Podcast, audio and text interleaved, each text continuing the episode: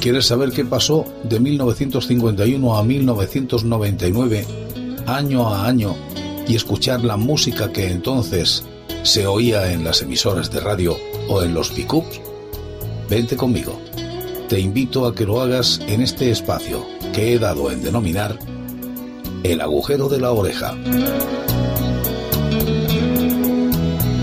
Y os voy a contar una serie de cosas que pasaron en el año 1966 para cerrar este ciclo con música de la que sonaba en ese año precisamente. Por ejemplo, esta de Los Pequeñiques, Hilo de Seda. Se publica la colección de cromos Vida y Color de álbumes españoles Sociedad Anónima. El TVO Pumbi Premio Nacional en 1966 a la mejor publicación infantil en España. Pumbi es un gato negro con hocico blanco de grandes ojos y orejas puntiagudas. De vestimenta, luce un gran cascabel y pantalones cortos, normalmente rojos, que recuerdan al Mickey de los primeros tiempos. Sus compañeros de aventura son Blanquita, una gatita blanca, y el profesor Chivete, cuando bebe zumo de naranja se convierte en Super Pumbi con grandes poderes. La primera historieta de Pumbi, titulada Un perrero con mucha vista y de solo una página, apareció en la segunda del número 260 de Jaimito, segunda mitad de 1954. A partir de abril de 1955, sus aventuras vieron la luz en su propia revista Pumbi que compartía con otros personajes de la casa.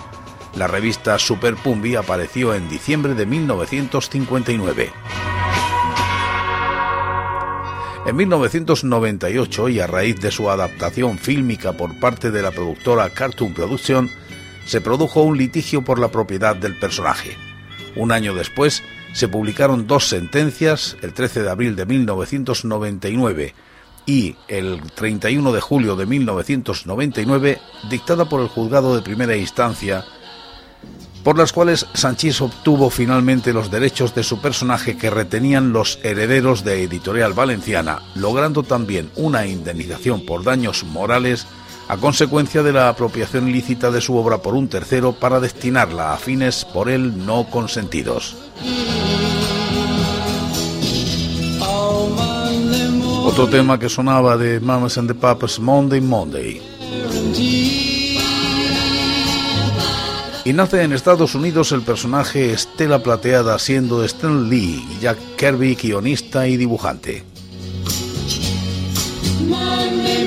Silver Surfer, también conocido en España como Estela Plateada y en gran parte de Sudamérica como Surfista de Plata, es un personaje ficticio de cómic del universo Marvel creado por Jack Kirby y Stan Lee. Su primera aparición fue en Los Cuatro Fantásticos, en el número 48, marzo de 1966. El personaje no se encontraba en el guion original enviado por Estelle Lee a Jack Kirby para que lo dibujara, pero el dibujante pensó que un personaje de la talla de Galactus debía tener un heraldo que le anunciara y sirviera, por lo que ideó el personaje. La idea le gustó mucho a Stan Lee, quien acabó por tener un especial cariño por el personaje guionizando su primera serie en la cual haría su primera aparición en el universo Marvel un personaje de la talla de Mephisto, que en su primera aparición secuestraba a Scalabal, el gran amor de Silver Surfer.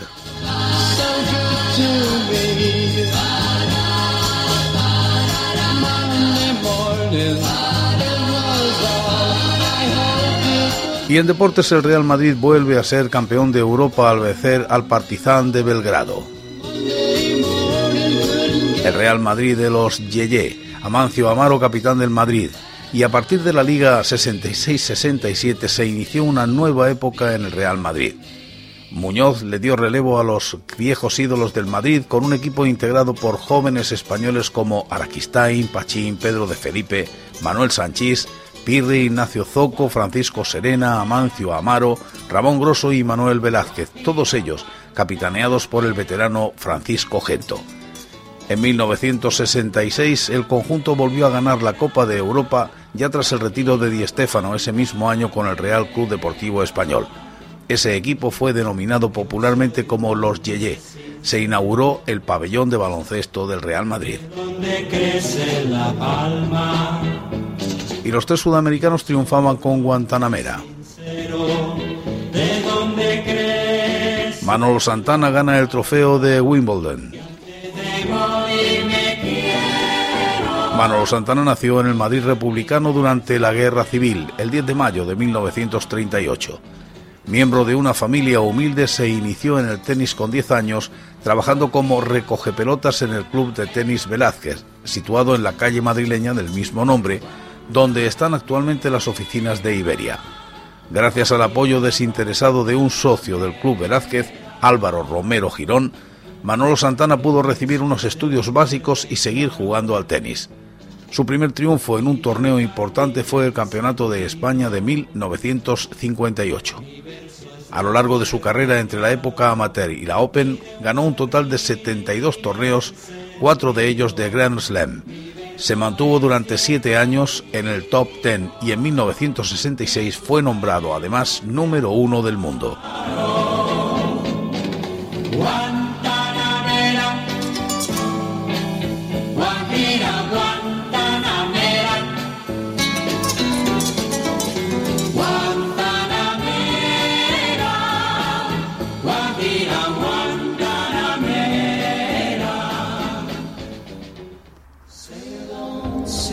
Y mientras Simon y Garfunkel cantan este puente sobre aguas turbulentas, aparece el SEAT 850.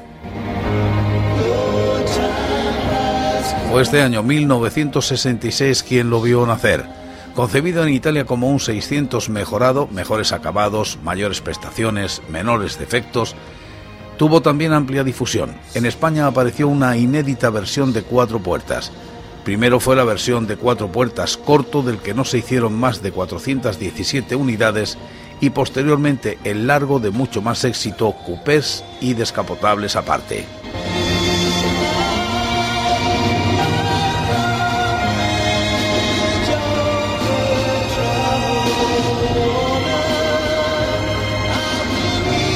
Y mientras a los curas se les permite usar el cleriman. Clerimano o clergyman, que es una camisa que forma parte de la indumentaria de los sacerdotes católicos cuando no usan sotana. Está hecha para sujetar el cuello romano o alzacuellos. Suele ser de color negro porque representa la muerte como algo real e inminente, aunque también se pueden encontrar en otros colores como el gris o el blanco. Esto es debido principalmente al calor. En otras iglesias como la anglicana y la luterana se utiliza de color morado o vino.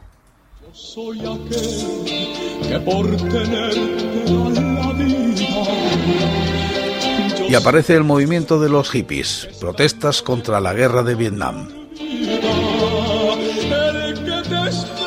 Se llama hiperestaicos hippie a un movimiento contractual nacido en los años 60 en Estados Unidos, así como también a los seguidores de dicho movimiento. La palabra hippie deriva del inglés hipster que solía usarse para describir a la subcultura previa de los beatniks, no confundir con la generación beat, que también tuvo como base importante a la ciudad estadounidense de San Francisco, California, y su distrito Haight-Ashbury. Esta nueva subcultura heredó algunos valores contraculturales como la generación beat y en menor grado del naturismo alemán y en determinados casos crearon sus propias comunidades intencionales. Y Rafael era aquel, por supuesto.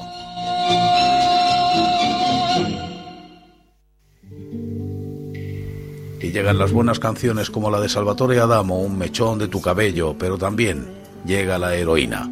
Es un derivado de la morfina, una droga semisintética originada a partir de la dormidera, el opio el componente activo responsable de los efectos de esta droga es el diacetilmorfina. Se trata de una sustancia sintetizada por primera vez a finales del siglo XIX y principios de XX que surgió inicialmente para su uso como medicamento, que sin embargo actualmente su uso se encuentra altamente restringido en la mayoría de los países por tratarse de una droga de abuso. En la actualidad la mayoría de los individuos adictos a los opioides consumen heroína, la cual está relacionada con un efecto narcótico pronunciado, se clasifica dentro de las drogas depresoras del sistema nervioso central, se caracteriza por producir una dependencia psicológica y física intensa a un ritmo muy acelerado, siendo considerada actualmente una de las drogas más adictivas. La heroína generalmente se vende en forma de polvo blanco o marrón, popularmente se conoce bajo las denominaciones de caballo, potro, jaco, reina y dama blanca.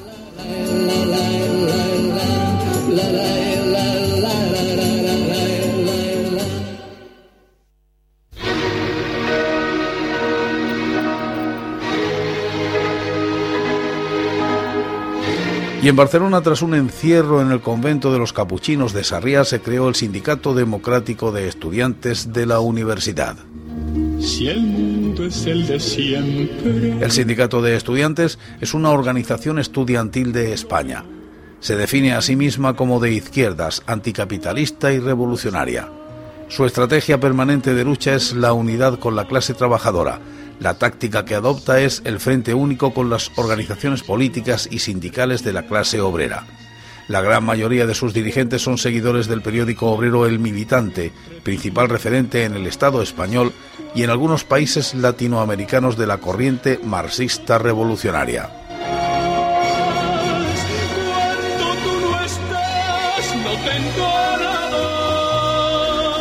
También se gesta la ley orgánica que se aprobará mayoritariamente en referéndum el 14 de diciembre.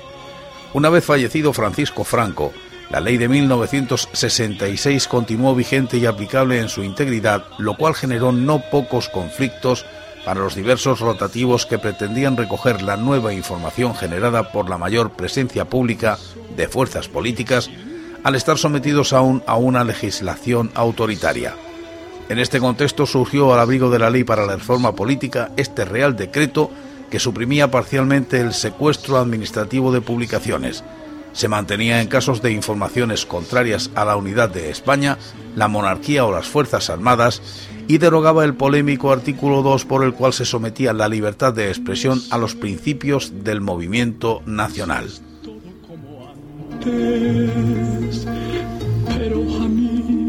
Y comienza la Revolución Cultural China.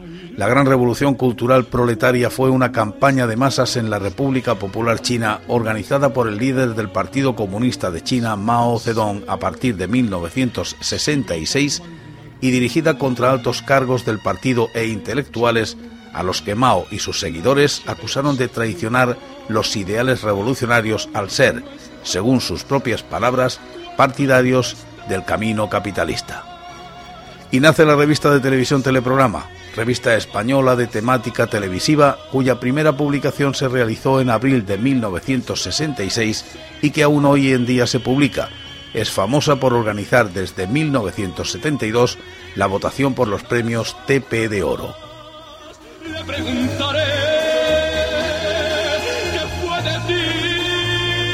Y se realiza la premier de Batman con Alan West y Bear Ward.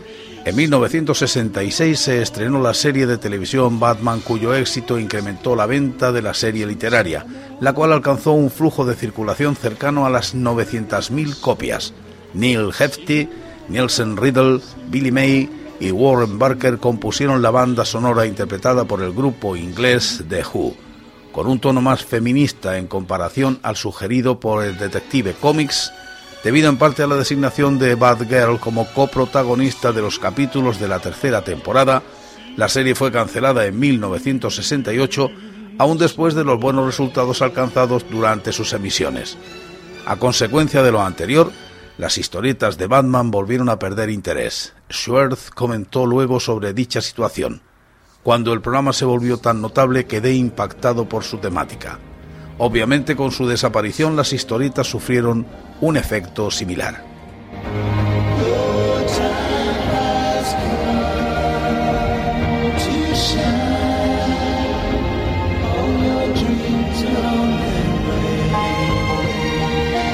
Y así acabamos todo lo que podemos resaltar del año 1966. Mañana comenzaremos con 1967.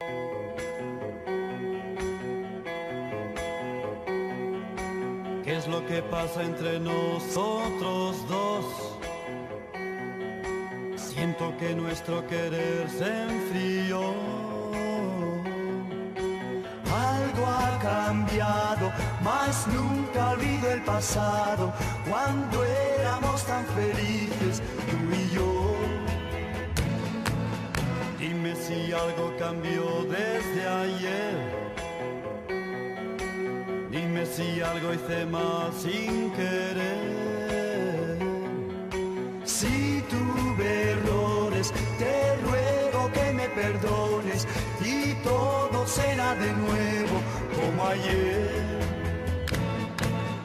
Vuelve a quererme otra vez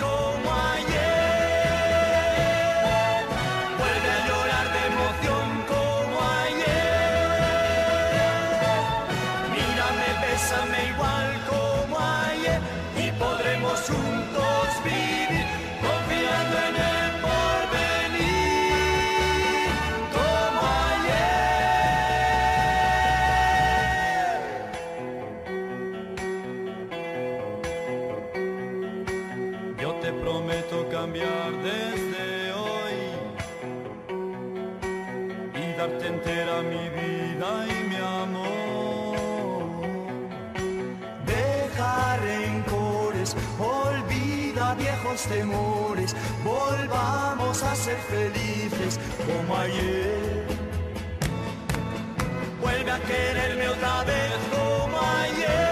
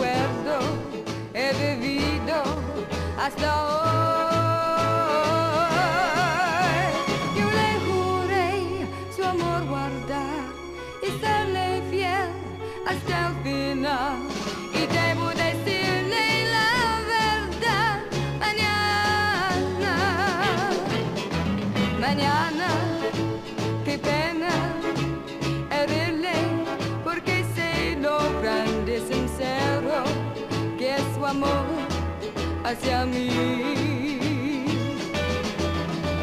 Mañana, aún sabiendo cómo va a sufrir, no puedo engañarle, es mejor no fingir.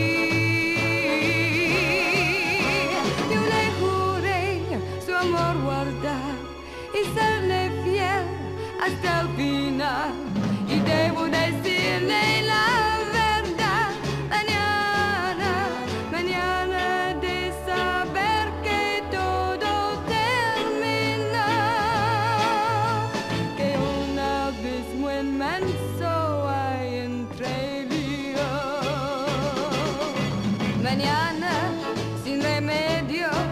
Cuando vuelva, debo por su bien confesar que mi amor se esfumó.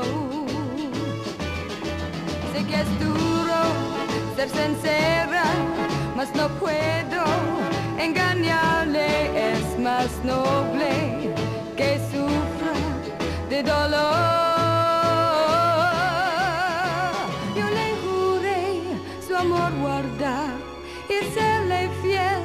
El final. Y debo decirle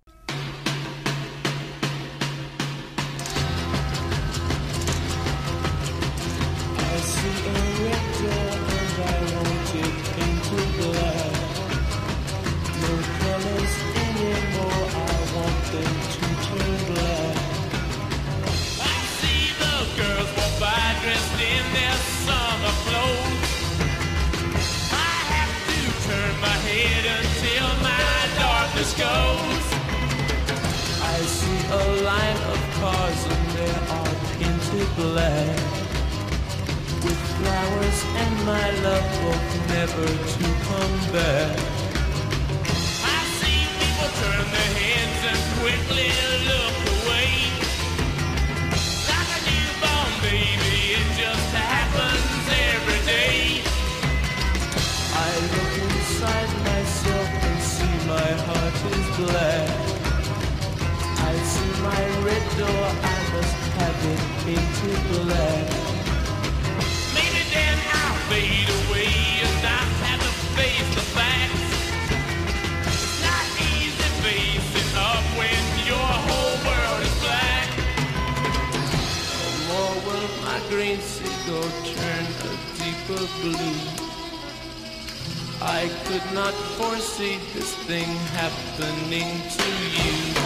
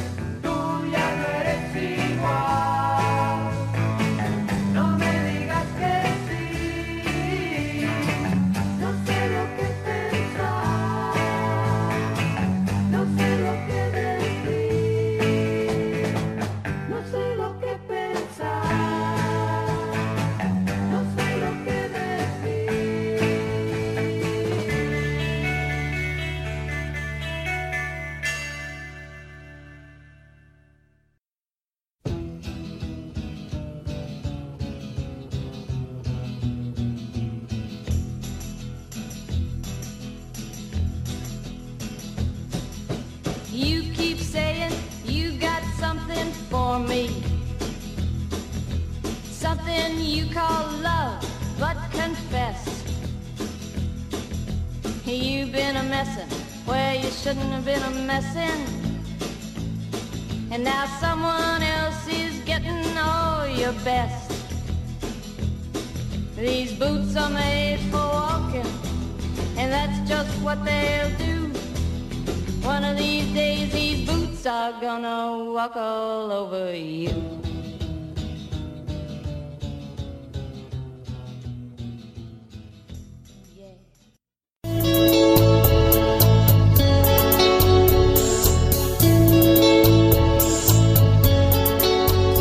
¿Quieres saber qué pasó de 1951 a 1999, año a año, y escuchar la música que entonces se oía en las emisoras de radio o en los pickups? Vente conmigo. Te invito a que lo hagas en este espacio que he dado en denominar el agujero de la oreja. Y os voy a contar una serie de cosas que pasaron en el año 1966 para cerrar este ciclo